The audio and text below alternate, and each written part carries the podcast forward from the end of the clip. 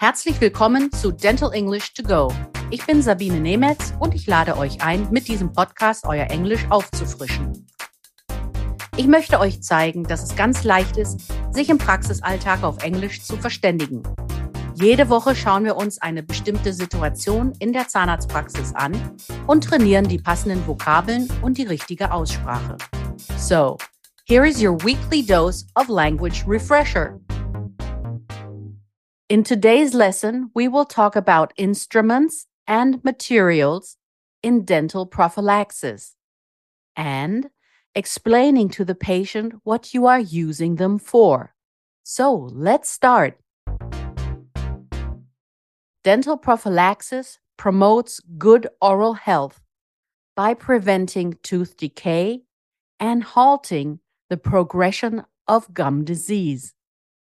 It removes harmful plaque on teeth and the surrounding oral structures. Prophylaxe fördert die Mundgesundheit, indem sie Karies verhindert und Parodontitis aufhält. Dabei wird schädlicher Biofilm auf den Zähnen und umliegenden Strukturen entfernt. A dental cleaning is usually painless, does not damage the teeth, and is somewhat like a wellness experience for the patient.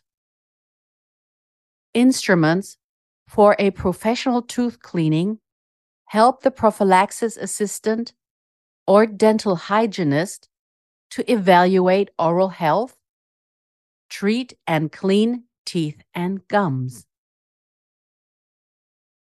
Here is an overview of some prophylaxis instruments and how to explain to the patient what you are doing. Probe, Sonde. I use the probe to check your teeth and gums. That will help to determine the best prophylaxis treatment for you. Periodontal disease is often indicated by persistent bad breath. Bad breath is generally caused by a combination of rotting food particles below the gum line, possible gangrene stemming from gum infection, and periodontal problems.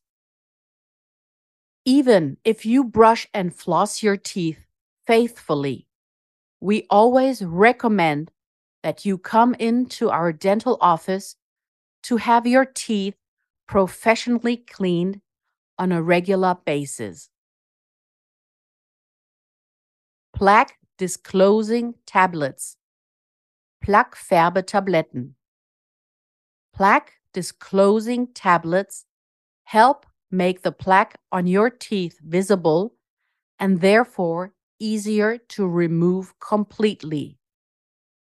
Plaque disclosing tablets are safe to use. They are definitely worth using because they help you to see where you are not brushing thoroughly enough. Scaler. Scaler. I will clean the area above the gum line with scaling tools to rid them of plaque and tartar.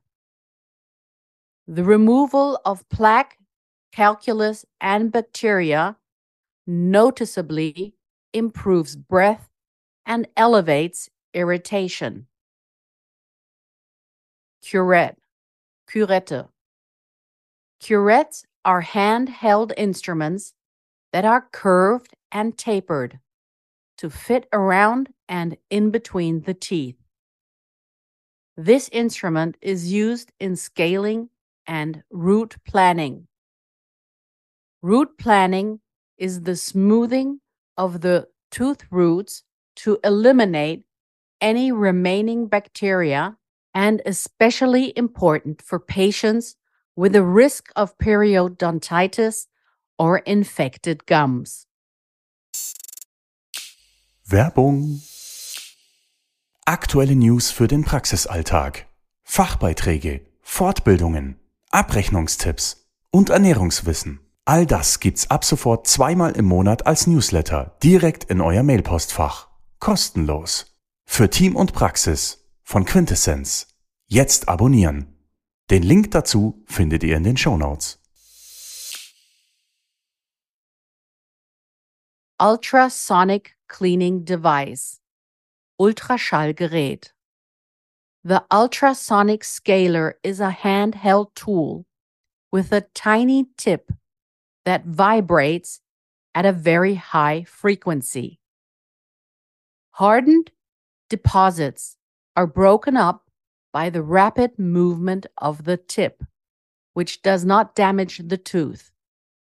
A constant stream of liquid serves to cool the tip and aid in plaque removal. At the same time, it also washes away the debris. Jet Powder Air Polisher Pulverstrahlgerät This is an air polishing prophylaxis system that uses air, water, and either sodium bicarbonate or a non sodium powder to remove dental plaque, soft debris, and stains whilst simultaneously polishing teeth.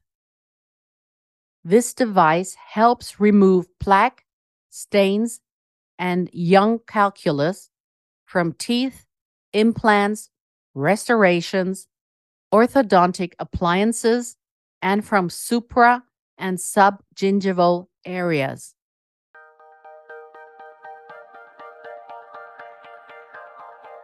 Here is your overview of the vocabulary of this week's lesson. To promote, fördern, unterstützen. To evaluate, bewerten, beurteilen. To determine, bestimmen, entscheiden.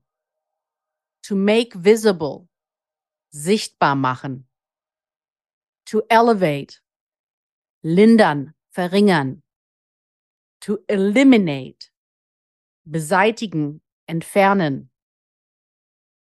Tapered, konisch, sich verjüngend. Progression, Weiterentwicklung, Entwicklung, Fortschreiten. Painless, schmerzfrei. Food Particles, Essensreste. Debris, Ablagerung. Das war unsere Lesson für diese Woche. Nächste Woche schauen wir uns weitere Instrumente und Materialien aus der Prophylaxe an.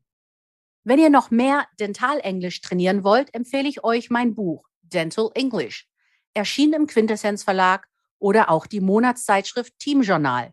Hier findet ihr in jeder Ausgabe eine Übung. Vielen Dank fürs Zuhören. Wenn es euch gefallen hat, dann abonniert diesen Podcast. Es gibt jeden Montag eine neue Folge überall, wo es Podcasts gibt. Wenn ihr Fragen habt, dann schreibt auf Instagram oder an podcast.quintessenz.de. Alle Links und Adressen findet ihr auch in den Show Notes. Ich sage goodbye and see you next week.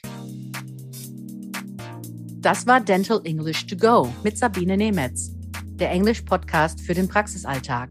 Ein Quintessenz-Podcast.